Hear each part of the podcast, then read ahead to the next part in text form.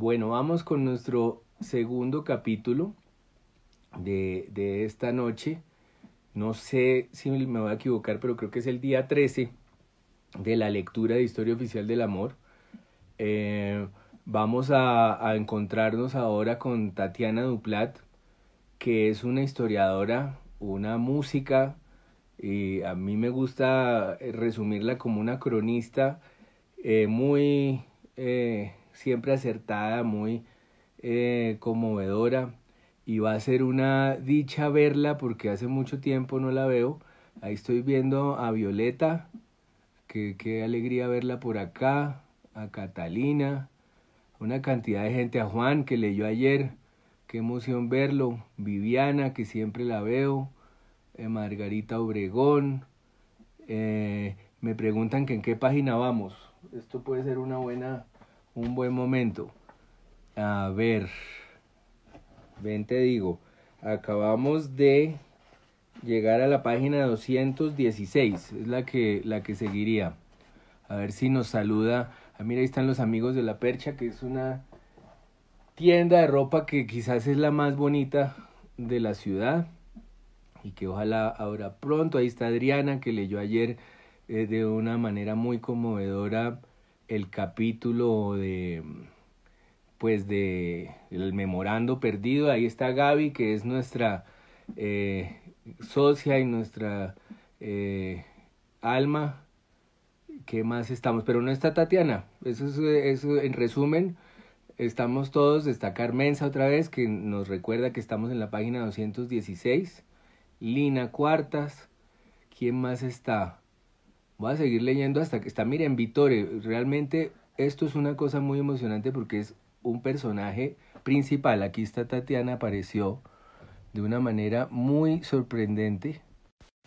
Va a ser muy emocionante verla realmente. La emoción va a ser genuina, mejor dicho, lo que van a ver va a ser genuino. Mucha belleza. Está Ana María López, la tía de esta casa, que no puede ser más querida Jenny, Jenny elegida, que es lo máximo, creadora de toda una nueva secta. Pero nada que entra Tatiana. En todo caso, ya está conectando. Eh, estamos en, los capítulos de los 80, entonces apenas lógico que esto se demore en entrar, porque así era en los 80. Todo se demoraba, recuerdo, Carlos Julio Guzmán siempre terminaba en estudio diciendo que se había caído la señal, eh, pero no sé qué pasa, si está conectando. Puede ser de cancelar, que no entró. Vamos a ver, Tatiana. No, no entró. A ver, en las caritas otra vez. Agreguémosla. Dice, esperando a Tatiana Dupla. Yo les voy contando todo lo que se está dando acá. Yuju. Ahí está, mírela. Hola. Mira que no fue tan difícil. Ricardo, ¿me oyes? Te oigo, pero veo que tu, tu video va un poco lento. ¿Me estás oyendo? Sí, ahí ya, ahí ya entraste, creo que ya todo lo se solucionó. ¿Tú me oyes bien? Yo espérate que te voy a poner para oír.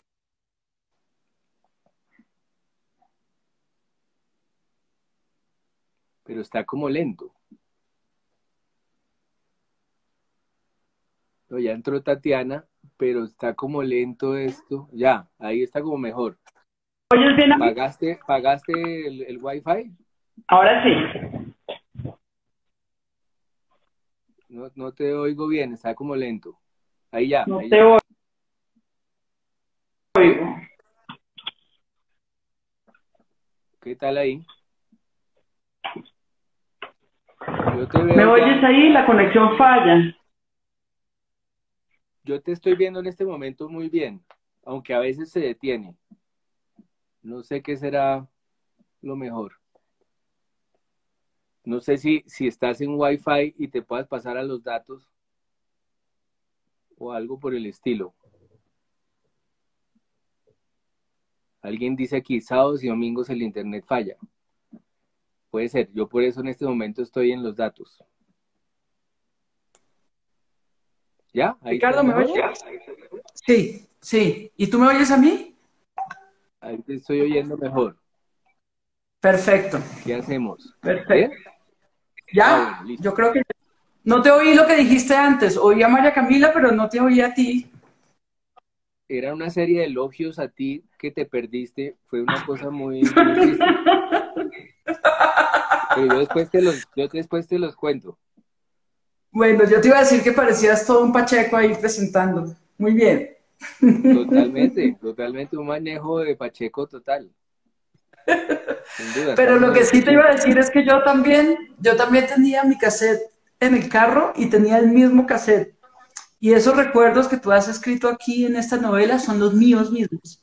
Claro, yo soy mayor que María Camila, pero, pero es increíble leer una novela y leer uno mismo sus propios recuerdos, ¿no? Es una, es una sensación increíble. No, eso me, me alegra mucho, me alegra mucho eso. Bueno, entonces tú me dirás cuándo y, y arrancamos. Pues yo creo que, que arranquemos, yo creo que ya tenemos un mejor sonido, entonces tenemos que aprovechar. Listo. Muy ¿Sí? bien. Entonces arranco. Listo. Voy a, voy a Bueno, acomodar aquí este.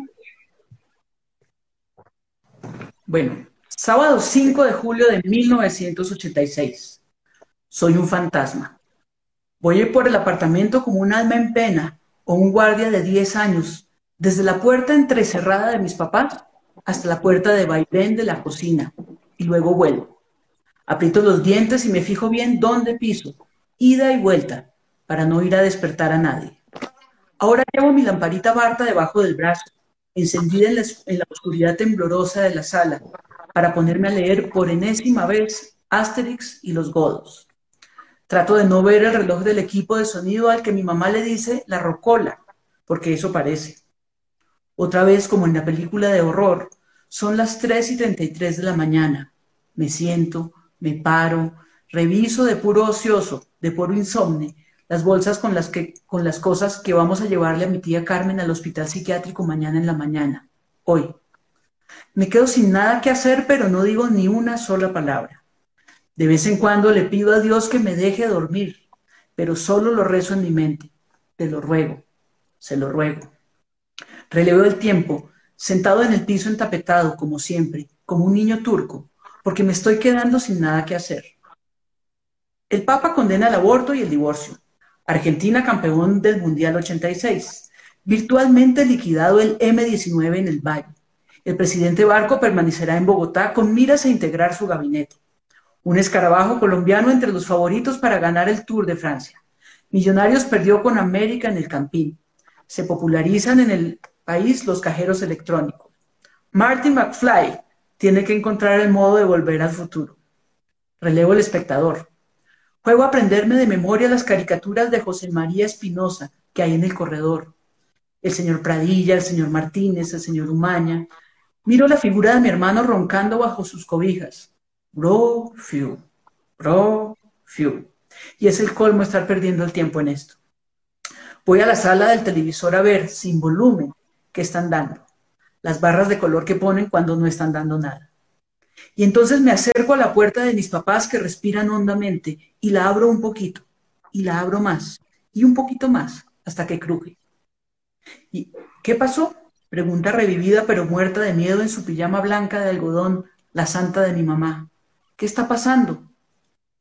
Que no puedo dormir, susurro. Ya voy, ya voy, me dice ella lo más bajo que puede. Perdón, perdón, le digo. ¿Perdón de qué? me responde. Si mi oficio más importante en esta vida es, leer, es leer el viejo Jin Yotavish. Y se levanta con los ojos cerrados y a tientas hasta la puerta de su habitación y me da un abrazo, la pobre, y me va llevando de vuelta por el corredor del apartamento. El loco cacanegra, el cantor cerrocice, el arrancaplumas, me digo sin voltearme a mirarlos. Pone el cojín mullido del mueble del teléfono en el piso de la sala del televisor. Trae la ruana gigantesca de mi papá que me pongo para ir al estadio. Trae el libro que hemos estado leyendo estas semanas, el viejo Jim Yotavish de Lazar Lagin. Y nos sentamos como un par de niños a ver en dónde íbamos. No apaga las barras de color, no, sino que le sirve esa luz para leer.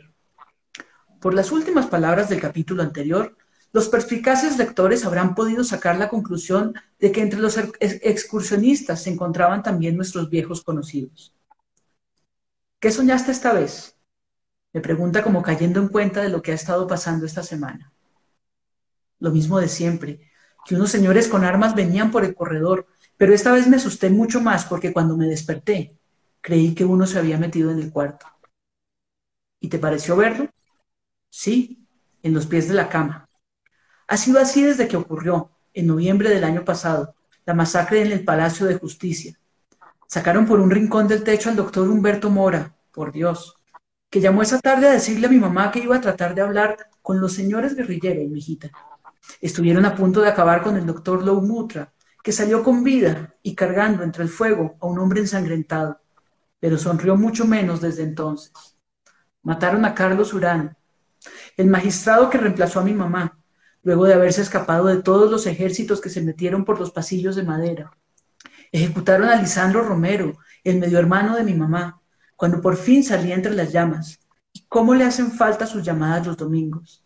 Leímos los testimonios y las versiones encontradas y los comentarios violentos en los periódicos, y nos entregaron el Dodge Alpine verde de los amigos, Mirenchu e Iván Magyarov, que se quedó atrapado en el parqueadero durante la toma guerrillera y la venganza de los militares, días después de que todo se acabara y solo quedaran los escombros. Y desde el día en el que Mirenchu y Iván nos describieron aquel palacio ceniciento y arruinado, yo empecé a soñar con esa pesadilla noche tras noche tras noche. Pero solo mi mamá y mi papá lo saben porque a mí no me gusta que nadie más sepa qué me está pasando. Y su solución ha sido leerme este libro ruso traído de Moscú sobre un genio de la lámpara maravillosa que está haciendo lo mejor que puede para salvar a un niño de 10 años llamado Volka Kostikov de la sensación de que ya nada va a ser como antes. Aquí el autor de este verídico relato considera necesario poner en conocimiento de los lectores que en el apartamento donde vivía la familia Kostikov había además otro inquilino del que hasta ahora no hemos hablado nada porque no ha tomado ninguna parte en los acontecimientos descritos por nosotros y en adelante no ofrecerá ningún interés para nosotros. Me lee. ¿Por qué te han querido sacar de los últimos trabajos? Por comunista. Si tú no eres comunista, la interrumpo. Porque Alfo, mi hermano mayor, el papá de Ernesto y de Juan, el ex esposo de Nidia, no solo fue el más comunista de los comunistas, sino que se volvió tan importante que se les fue convirtiendo en un peligro hasta los mismos comunistas, me dice. Y yo trabajé con él en su oficina. Pero tú no eres comunista. No. Pero aquí ninguno de los que mandan me lo cree, porque no es sino que uno sea justo con los trabajadores para que lo traten como si estuviera del lado del diablo, me explica. Yo no le he tenido, yo no le entiendo de a mucho, pero tengo claro que no quiero que sea comunista para que no la maten. Solo le escucho una parte de las frases que me está diciendo. Y no tendría nada de malo si fuera comunista. Y todo el mundo tiene derecho a tener las mismas oportunidades. Y Alfo hizo todo lo que pudo por los sindicatos del país. Y yo adoraba, adoraba a Alfo y a Nidia. Y ellos se hacían matar para que hubiera justicia social. Y ella que se fue a Londres a estudiar cuando se separó de él, se dedicó a atacar al capitalismo con ese revolucionario o terrorista o no sé qué que le dicen el chacal. Y lo más peligroso es el fanatismo y yo no quiero que ustedes piensen que la única salida para hacerse oír es esa, porque eso sí que no es solución a nada. Y yo si pudiera te daría el sol, la luna y las estrellas. Y no trato de concentrarme porque no quiero, porque solo quiero que me diga que a ella no va a pasarle nada. Yo no quiero que te pase nada, le digo súbitamente convertido en su papá. Yo te prometo que voy a tener cuidado, me reconoce. Anoche, es decir, hace unas pocas horas, mi papá y yo la recogimos en la 80 con novena, en la, en la oficina de no sé quién Montoya, porque el nuevo presidente le va a dar un puesto en la casa de Nariño. Salió entusiasmada. Subió al carro y dijo que esta podía ser una buena oportunidad a los 37 años para corregir este país, para ayudar.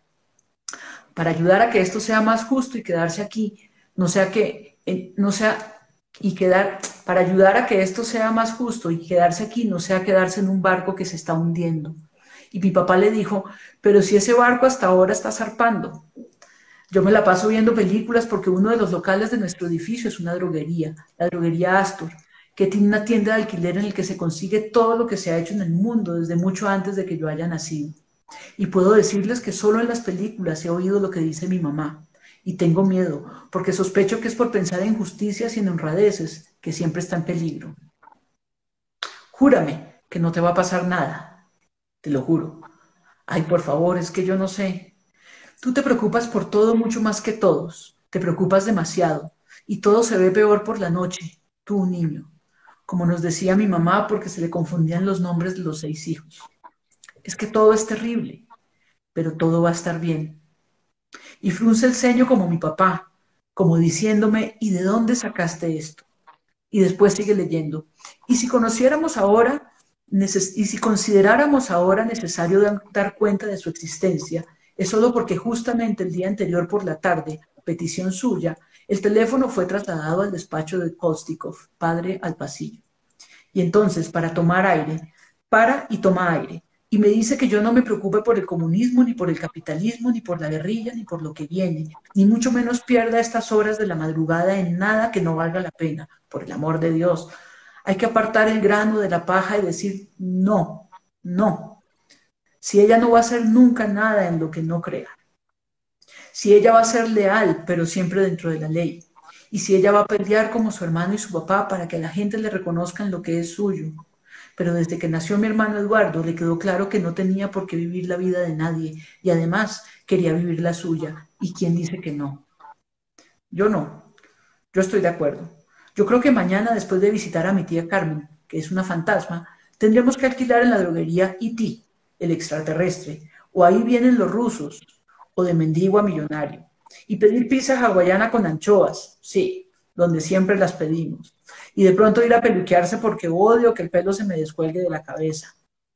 Pero antes, para poder irnos a dormir, porque se metieron los del M19 al Palacio de Justicia, porque según dicen, ¿por qué se metieron los del M19 al Palacio de Justicia? Porque según dicen, Belisario Betancur, el presidente, no quiso hacer la paz con ellos.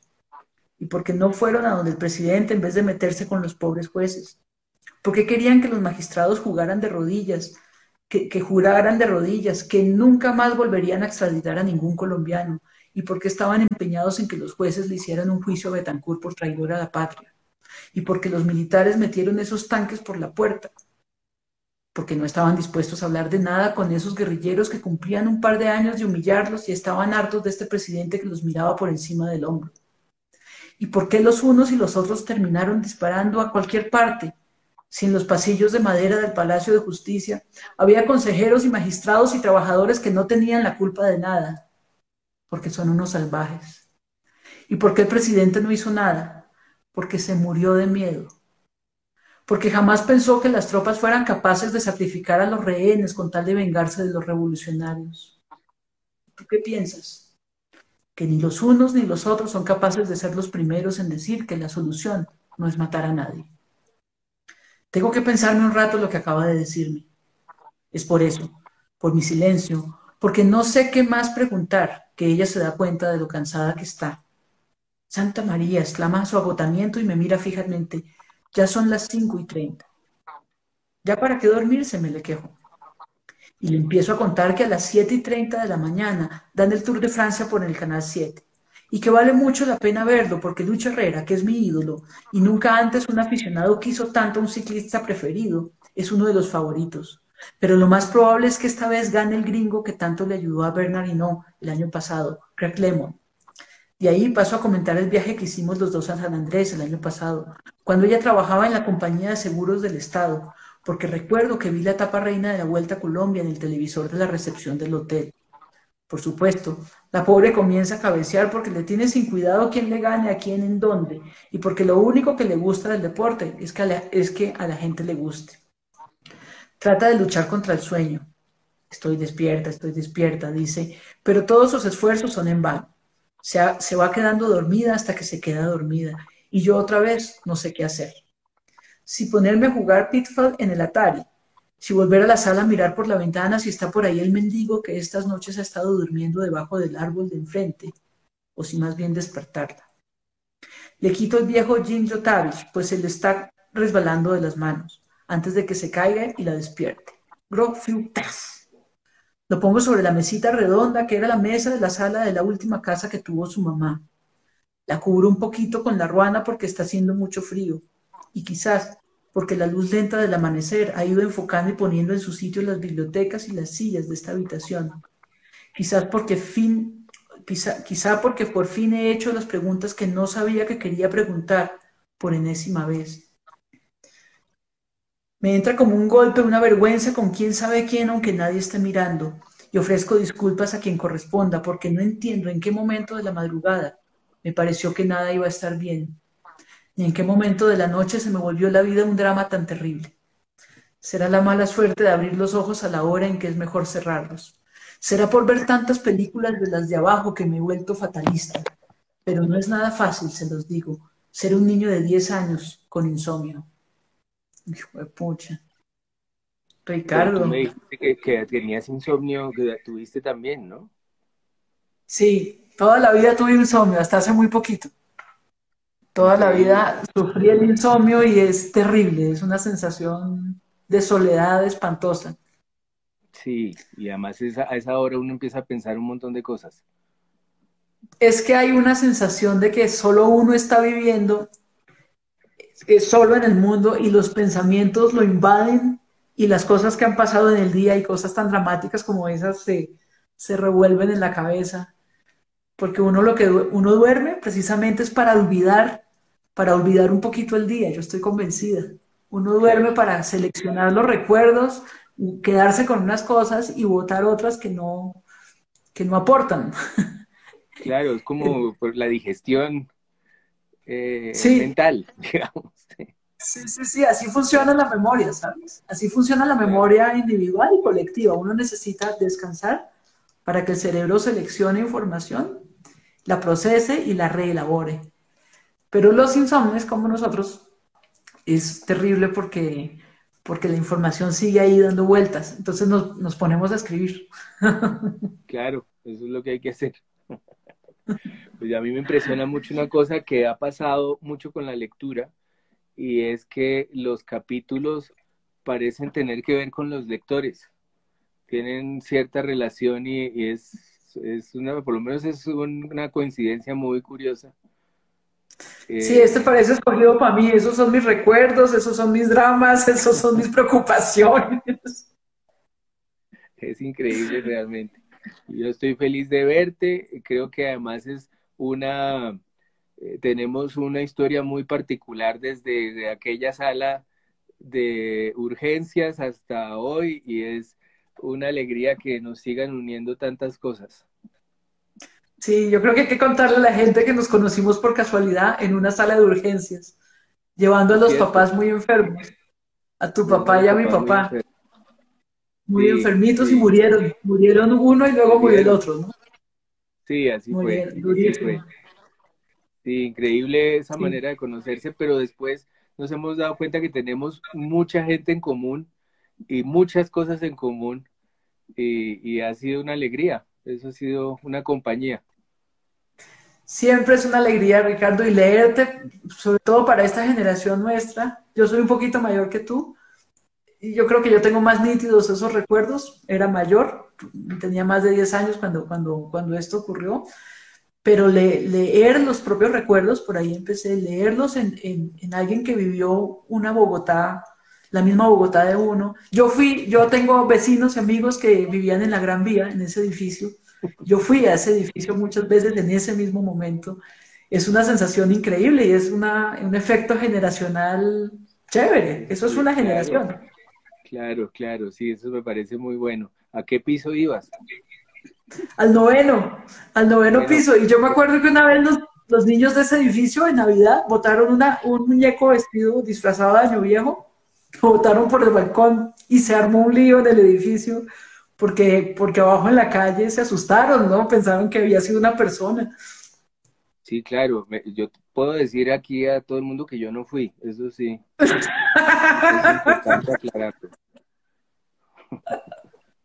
Sí, el noveno piso eran mis amigos, los Rodríguez.